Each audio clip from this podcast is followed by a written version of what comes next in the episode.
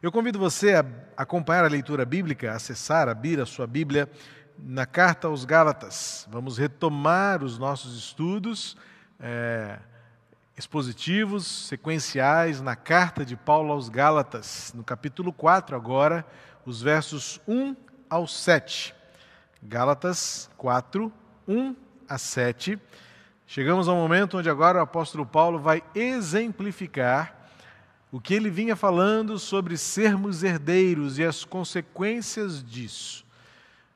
Paulo vem desenvolvendo o seu ensino aos crentes da Galácia, preparando-os a resistirem da heresia que queria fazer prevalecer o peso da lei, o peso da tradição ou do tradicionalismo religioso imposto pelos, judaí, pelos judeus ou pelos rabinos, pelos líderes do judaísmo, esvaziando o valor da cruz, esvaziando a autoridade é, do nome de Cristo suficiente e o poder da graça.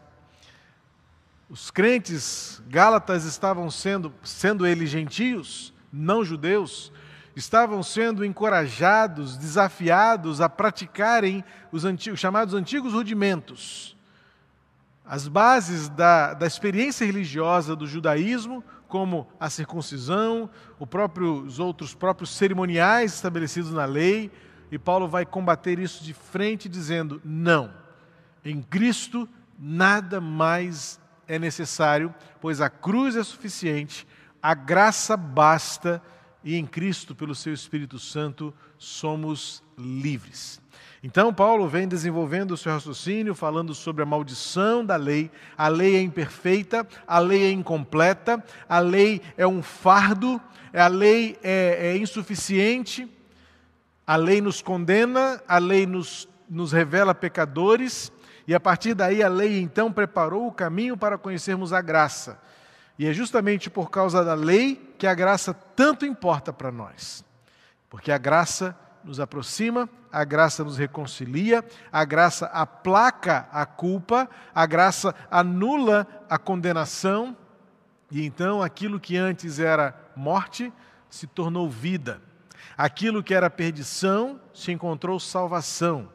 Aquilo que era perdição agora se encontrou vida. Aquilo que era escravidão agora é filiação. E no capítulo 4 do texto em que lemos, lembrando que os numerozinhos não fazem parte da intenção do autor, do escritor, era um texto corrido, mas os capítulos, versículos foram colocados para facilitar a nossa busca, a nossa pesquisa, mas algumas vezes ela acaba atrapalhando. Paulo continua, Paulo não mudou de assunto, ele ainda está falando sobre este contraste entre a lei e a graça entre a maldição e a bênção, entre a escravidão e agora a filiação. E esse texto, agora, a partir do capítulo 4, vai ter uma verdade surpreendente, porque Paulo está dizendo aos gentios que eles também são filhos. Mas como pode? Uma realidade que era guardada com orgulho, com uma certa vaidade, usurpada pelos judeus, dizendo: Nós somos a nação de Deus, nós somos o povo de Deus, nós somos escolhidos. E agora vem a cruz e expande isso, estende esta bênção a todas as nações da terra. E para a surpresa daqueles que, ainda que intencionalmente eh, não queriam enxergar esta verdade, Paulo vai a Abraão e dizendo: a promessa foi dada a Abraão, e Deus disse: a partir de você, pela fé, eu abençoarei todas as nações. O orgulho, talvez a vaidade, a arrogância de alguns desses judeus impedia-os de enxergar que esta graça agora era para todos, e não apenas para alguns, para todos aqueles que, pela fé, recebem o propósito de Deus em salvar o coração arrependido. Então, Paulo, agora no capítulo 4, complementando o que ele havia terminado de dizer no capítulo 3, porque ele diz que em Abraão somos todos herdeiros pela promessa. Paulo agora vai mostrar o que esta herança realizou em nós. Ele vai dizer assim em Gálatas 4, versos 1 ao 7. Acompanhe comigo. Digo, porém, o seguinte: durante o tempo em que o herdeiro é menor de idade, em nada difere de um, de um escravo, mesmo sendo senhor ou dono de tudo, mas está sob tutores e curadores até o tempo pré-determinado pelo pai. Assim também nós, quando éramos menores, estávamos escravizados aos rudimentos do mundo. Mas quando chegou a plenitude do tempo, Deus enviou o seu filho, nascido de mulher, nascido sob a lei, para resgatar os que estavam sob a lei, a fim de que recebêssemos a adoção de filhos. E porque vocês são filhos, Deus enviou o Espírito de seu Filho ao nosso coração, e esse Espírito clama: Abba, Pai. Assim, você já não é mais escravo, porém filho, e sendo filho, também é herdeiro por Deus. O apóstolo Paulo, desde o capítulo 3, lá no comecinho, ele vem desenvolvendo um raciocínio cronológico, ele vem construindo uma compreensão desta linha de tempo do plano de Deus para salvar toda a humanidade por meio de Jesus Cristo. Cumpre-se aquilo que João revelou na missão do filho, do primogênito, para que todo aquele que nele crê não pereça, mas tenha a vida eterna. E Paulo agora vai estabelecer um princípio cronológico para mostrar esta evolução, esta expansão do alcance do amor e da graça e do propósito de Deus a toda a humanidade. Em contraste a esta expansão do amor de Deus, alguns líderes estavam dizendo àqueles crentes, aqueles primeiros cristãos, da Galácia: se vocês não fizeram o que a lei manda, vocês não serão filhos. E Paulo está dizendo: não, porque a lei se refere a um tempo da infância. Paulo está dizendo: não, porque a lei se refere ao tempo onde éramos escravos.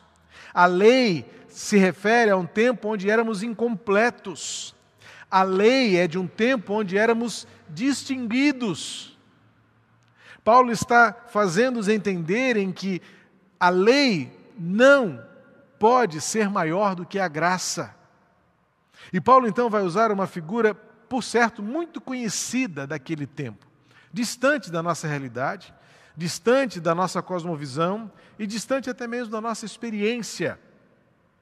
Porque Paulo vai falar de uma realidade cultural e social que não tem nada a ver com aquilo que nós vivemos hoje naquilo que nós vivemos hoje.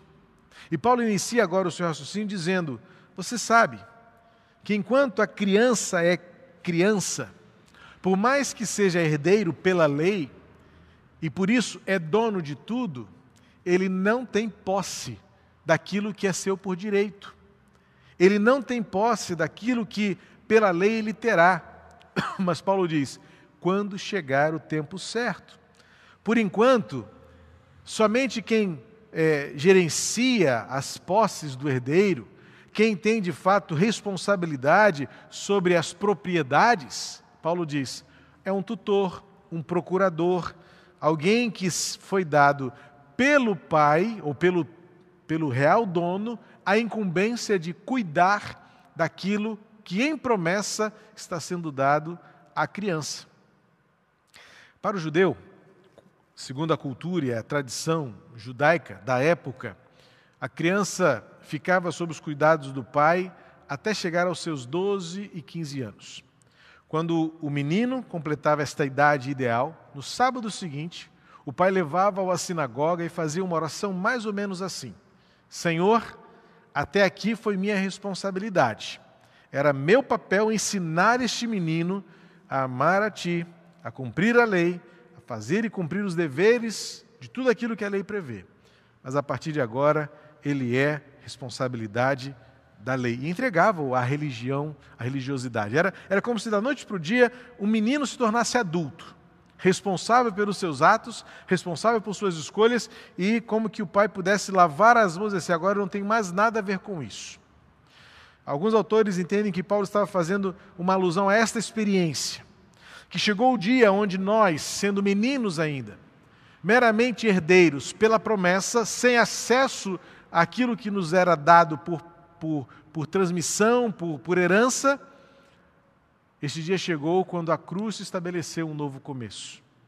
E agora não estamos mais sob a égide da lei, mas sim fomos levados à experiência plena de sermos então agora adultos, responsáveis, mas especialmente legitimamente herdeiros. Recebemos aquilo que nos era apenas por promessa.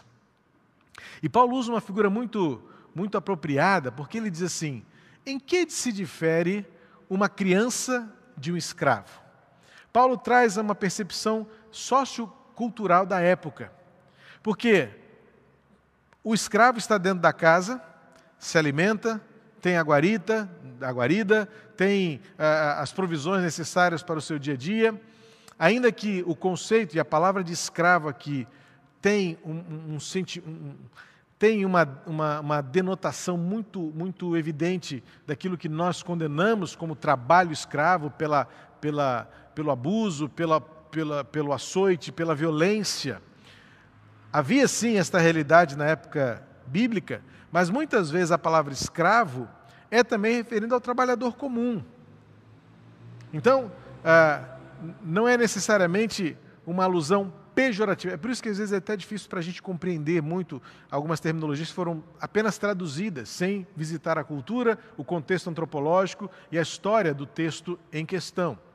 Então, poderíamos ler esse texto, a palavra original é doulos, né, como a gente conhece, traduzida por escravo, mas poderíamos ler esse texto trazendo uma realidade nossa, é, de uma cosmovisão contemporânea, e poderíamos ler esse texto da seguinte forma: quando uma criança ainda é criança, infante na casa, ela em nada difere de um trabalhador, porque ela tem a comida, a bebida, cuidado, a proteção, mas ela ainda não é dona de nada. Assim também, pelo menos deveria ser assim, um trabalho justo, uma paga justa com os empregados. Tem a comida, tem a bebida, tem as condições básicas para o seu trabalho, para desempenhar bem as suas tarefas diárias, mas não é dono de nada. Mas chegará o dia onde esta criança, crescendo, passará a ser de fato dona daquilo que um dia foi exclusivamente de seu pai. E o que Jesus, o que Paulo está explicando aqui? Quando Jesus veio ao mundo, quando ele deu-se por inteiro na cruz, ele nos entregou a herança e ele nos fez filhos. O que Paulo está dizendo aqui é: não achem que a lei ainda é necessária para nos fazer filhos, porque ela não nos fará filhos. A lei nos mantém como escravos. A lei, o Antigo Testamento, o rito, a estrutura religiosa que um dia existiu, ela nos mantém como escravos de nós mesmos, das nossas imperfeições, da nossa culpa, da nossa incapacidade, da nossa é, é, diante das nossas necessidades. Então, a lei é limitada e ela nos mantém como escravos. Mas o que Paulo está dizendo? Chegou o dia onde nos foi dada então a herança. E agora nós podemos ser chamados de filhos e então herdeiros. Isso aconteceu por Jesus Cristo. Esta mudança, esta transformação, esta conversão de experiência com Deus, é o que Paulo está querendo combater fortemente. Há uma ameaça. O verdadeiro cristão é aquele que entende que a graça é suficiente mas ela nos transforma, porque ela muda o nosso jeito de relacionamento com Deus. O escravo, o companheiro, o parente distante é diferente e Deus nos fez filhos. E certamente o que mais surpreenderia quem estava aqui recebendo esse ensino de Paulo, este confronto de Paulo, é porque para aqueles que estavam ensinando a heresia, era um absurdo chamar de filhos aqueles que eram não judeus. Não. Filhos somos nós. Nós somos os filhos de Abraão. Nós é que somos os herdeiros. Nós somos a descendência. Mas lembra como nós vimos no domingo passado, nossa mensagem? Nós somos herdeiros pelo descendente e não por uma descendência de descendentes, porque o descendente é Jesus. Ele foi quem abriu o caminho. Foi ele quem cumpriu aquela promessa dada a Abraão, que no seu descendente ele faria uma grande nação. Que a partir deste povo chamado Israel, existiria um novo povo chamado Igreja. E em Jesus somos este novo Israel de Deus. E quando então Paulo apresenta esta verdade, causa sem dúvida alguma um espanto, uma reação. Não pode. Filhos legítimos somos nós que somos a descendência de Abraão. E Paulo diz: não. Filhos legítimos são aqueles em quem habita o Espírito Santo, é aquele que pode chamar Deus de paizinho. A palavra abapai, ainda que cause espanto para alguns, nada mais é do que a forma mais carinhosa de um filho referir-se ao seu genitor. Papai, paizinho, pai amado, mostrando intimidade, mostrando um relacionamento filial, mostrando um relacionamento que, que não distingue, que assim como Deus quer amar, cuidar, prover e oferecer a sua herança a todo aquele que crê em Jesus Cristo.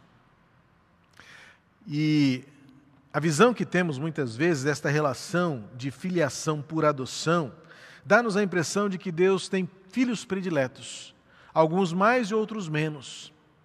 Eu já refleti com vocês em outras oportunidades que Deus não tem filhos prediletos. Esta experiência que a gente tem de achar que alguns são melhores do que os outros, alguns têm mais histórias para contar, mais experiências para compartilhar, não é que Deus ame uns mais do que ama outros. Alguém já disse certa vez que não é por predileção, mas de fato alguns têm mais intimidade com Deus e por isso têm mais histórias para contar gostam de gastar mais tempo aos pés do Pai, gostam de aprender com as histórias do Pai. Então, não por preferência, mas por intimidade, acabam tendo muito mais a dizer e conhecer do Pai que nos ama. Então, não é por preferência, é por intimidade, por filhos que se entregam, por filhos que buscam, por filhos que se alegram, por filhos que confiam, por filhos que têm alegria e a razão de viver é eu tenho um Pai a quem eu amo e eu tenho um Pai que me ama, o Pai eterno. Este conceito de adoção muitas vezes nos faz olhar para o nosso relacionamento com Deus com uma distinção destrutiva.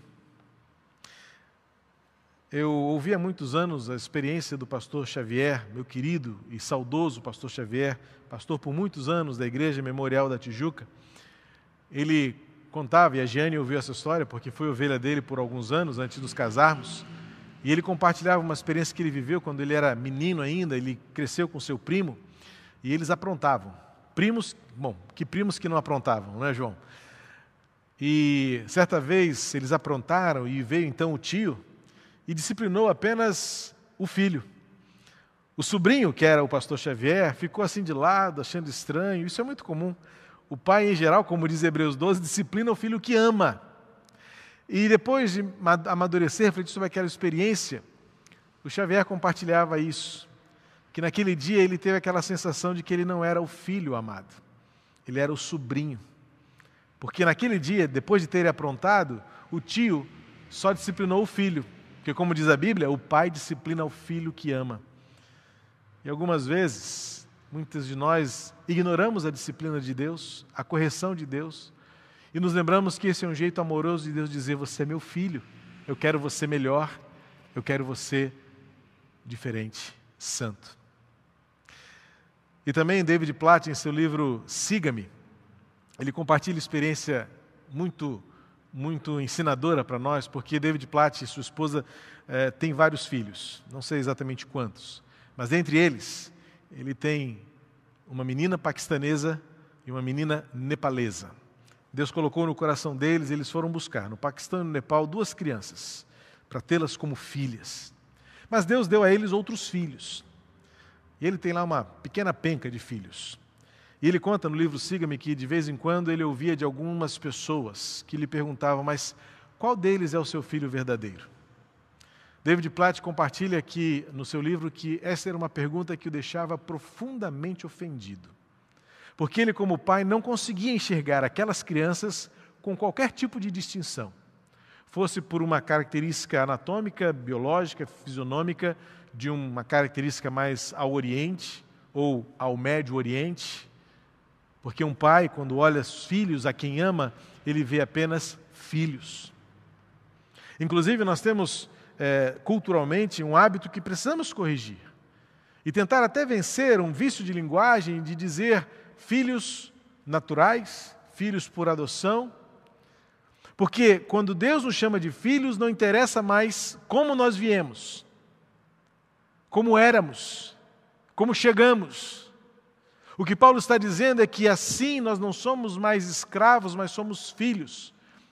Tenhamos vindo diretamente do toco de Abraão, ou tenhamos vindo como gentios de todos os lados da terra. Porque agora, diante do Filho, uma só voz, um só coração, um só batismo, uma só fé. E Deus, no seu perfeito e infinito amor, não, não tem mais como olhar para a humanidade e dizer: Eu amo mais a um do que amo ao outro. Porque em Jesus, pelo Espírito Santo em nós, não somos mais escravos, somos filhos. E nem somos mais filhos distinguidos entre naturais ou por adoção. Deus nos acolheu e disse: Meus filhos. E podemos então chamá-lo de paizinho. Pois esta é a palavra do apóstolo Paulo, paizinho. Eu lembro que algumas pessoas, quando eu era mais novo, aprenderam a orar assim, paizinho. E alguns dizem assim: que absurdo, que falta de respeito, chamar Deus de paizinho. Bom, tem que dizer isso para Paulo, porque é exatamente isso que Paulo está dizendo com essa expressão Abba, Pai, que nada mais é do que o mais carinhoso jeito de se referir a um pai, como eu gosto de ouvir da minha filha, papai, paizinho, e como eu também me refiro ao meu pai, já idoso, com seus 85 anos, dizer paizinho. Porque há intimidade, há uma história, há um vínculo, há uma experiência, há um amor que construiu uma relação. E é assim que Paulo está dizendo: este amor não é fruto da lei, porque a lei é incompleta, a lei só aponta os seus erros, a lei só diz onde você está imperfeito, a lei só consegue dizer para você onde você é pecador, a lei só consegue dizer para você isso está errado. A lei só existe para isso para dizer onde nós transgredimos, onde nós falhamos, onde nós somos incompetentes, onde nós somos equivocados. E agora vem o contraste, e a graça vai dizer: é assim que se conserta, é por aqui o caminho, esse é o jeito melhor de ser, é assim que se reflete o amor de Deus, é assim que você é amado, é assim que você é acolhido, é assim que você é filho de Deus. Então, Paulo vai chegar ao final deste trecho dizendo: houve uma transformação na nossa vida. A lei nos escraviza, a graça nos afilia. A lei nos separa, a graça nos acolhe. A lei nos distingue. O pecado nos separa, mas a graça nos une. O Evangelho une as pessoas. E é por isso que no final, nesta visão escatológica que Paulo teve quando escreveu os Filipenses, ele olhou o futuro e disse: haverá um dia em que toda língua confessará e todo joelho se dobrará diante do Senhor. Como filhos, então, nós devemos a Deus nossas orações, Devemos a Deus a nossa alegria, porque o que, o que somos, o que temos, não é nada fruto dos nossos esforços. Já dissemos isso em estudos anteriores, em mensagens anteriores. Nada é por nossa competência, nada é por nossa capacidade, muito menos pela lei. Então, devemos a Deus a alegria. Devemos a Deus o nosso senso de liberdade. Por isso, devemos a Deus a nossa obediência, porque é ingratidão ao Senhor. Lembre do pastor Ricardo Barbosa, compartilhar sua experiência de que seu filho subiu no sofá e disse para ele: Pai, quando eu crescer assim, olhou de cima para baixo, eu vou ter que te obedecer ainda? E ele, de baixo para cima, disse assim: Filho, se você me amar, independentemente do tamanho que você chegar, você vai sempre me obedecer. Porque a obediência é fruto do amor. A obediência é fruto da entrega. Desculpa, falei pastor Ricardo Barbosa, não, foi Rubem Amorese. Os dois são de Brasília, então por isso que eu me confundi. Rubem Amorese diz isso. Compartilha essa experiência. Filho, se você me amar, você pode ficar do tamanho que você tiver, mas você, em me amando, deverá me obedecer ainda, porque a obediência é fruto do amor. E como filhos, filhos que somos, pelo Espírito Santo, chamando-o de paizinho, devemos a Deus a nossa confiança, mesmo quando aos nossos olhos parece que tudo deu errado, porque Deus está ainda com o seu amor intacto por nós. Parece-nos que deu errado, parece-nos que tudo falhou, parece-nos que não vai dar certo, mas existe um pai que nos toma pela mão e diz: confie em mim, confie em mim, eu amo você. Quantas vezes, como pai, nós tivemos de dizer isso para nossa filha? Quantas vezes eu, como filho, tive que ouvir isso do meu pai? Logo cedo ensinei para Letícia, filha, enquanto você olhar papai e mamãe calmos, fique calma também. Está tudo sob controle. Nós, pais, temos este compromisso de passar confiança aos nossos filhos e Deus faz isso de forma perfeita.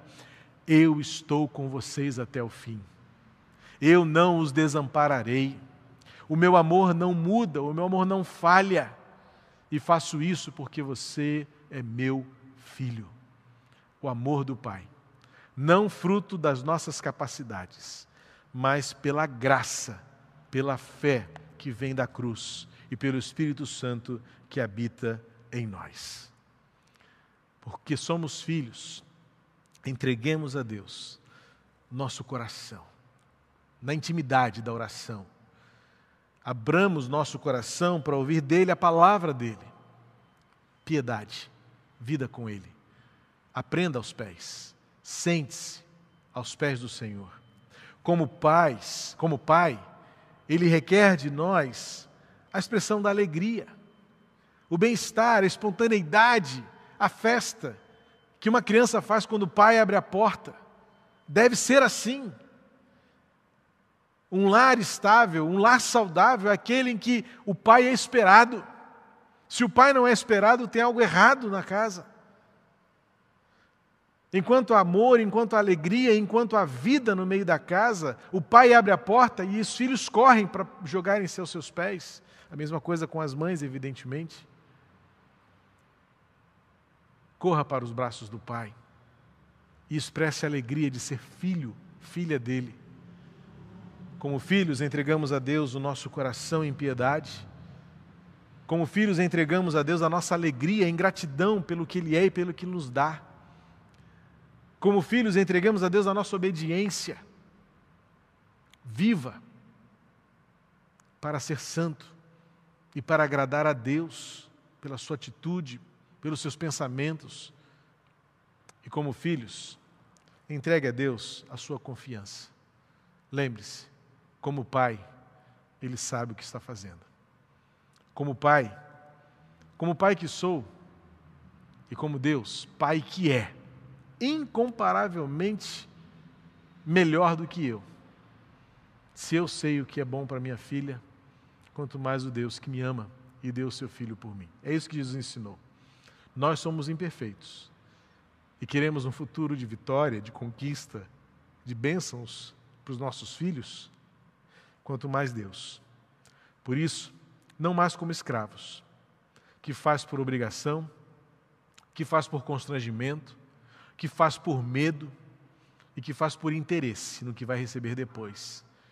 Entreguemos a Deus o nosso coração como filhos, porque, como filhos, Deus receberá de nós a piedade, o coração quebrantado, a alegria de ver o Pai chegar, a obediência, por saber que o Pai é digno de honra e respeito, e a confiança, sabendo que Deus sabe o que faz e ainda que aos nossos olhos algo esteja dando errado, olhamos para o Pai e dizemos: Pai, eu confio em Ti, eu confio no Teu amor, porque eu sou filho e Tu és Pai. Que Deus abençoe o seu coração. Vamos louvar o Senhor com Gabriel mais uma vez?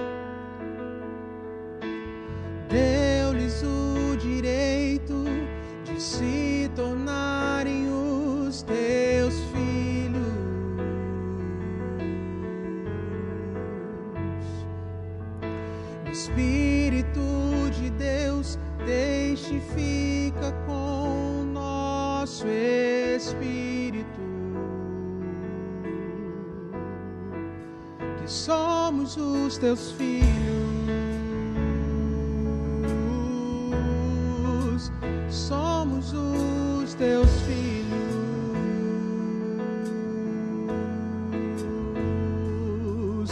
O Pai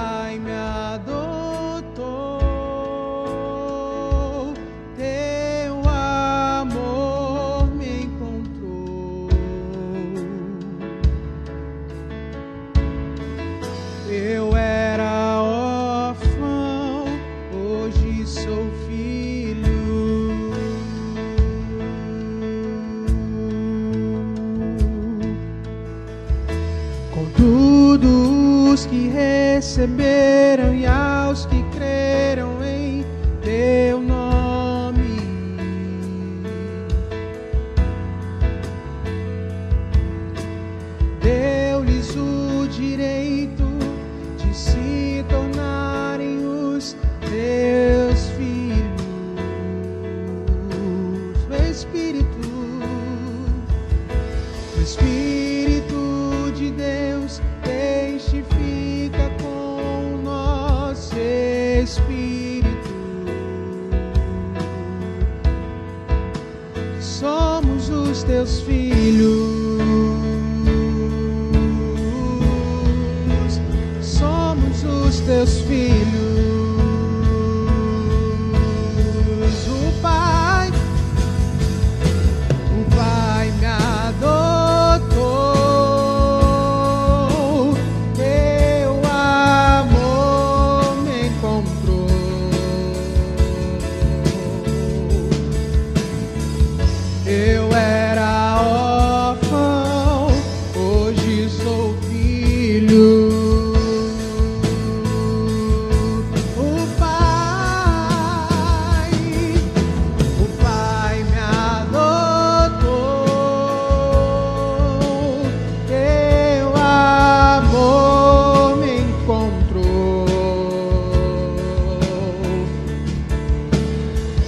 Eu era órfão, hoje sou filho.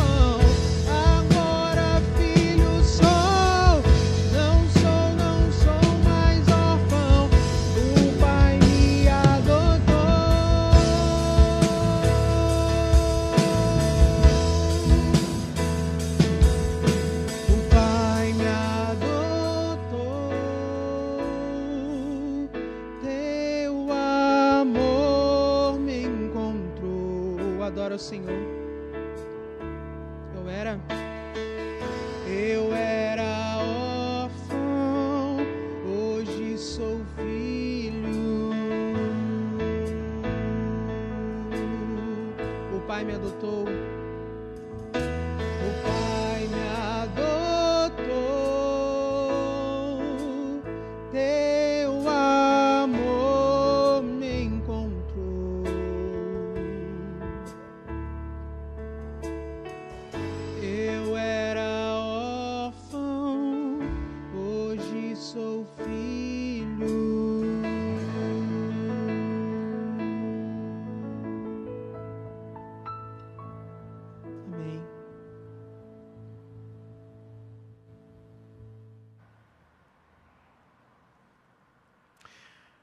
pai me adotou, era órfão, hoje eu sou filho.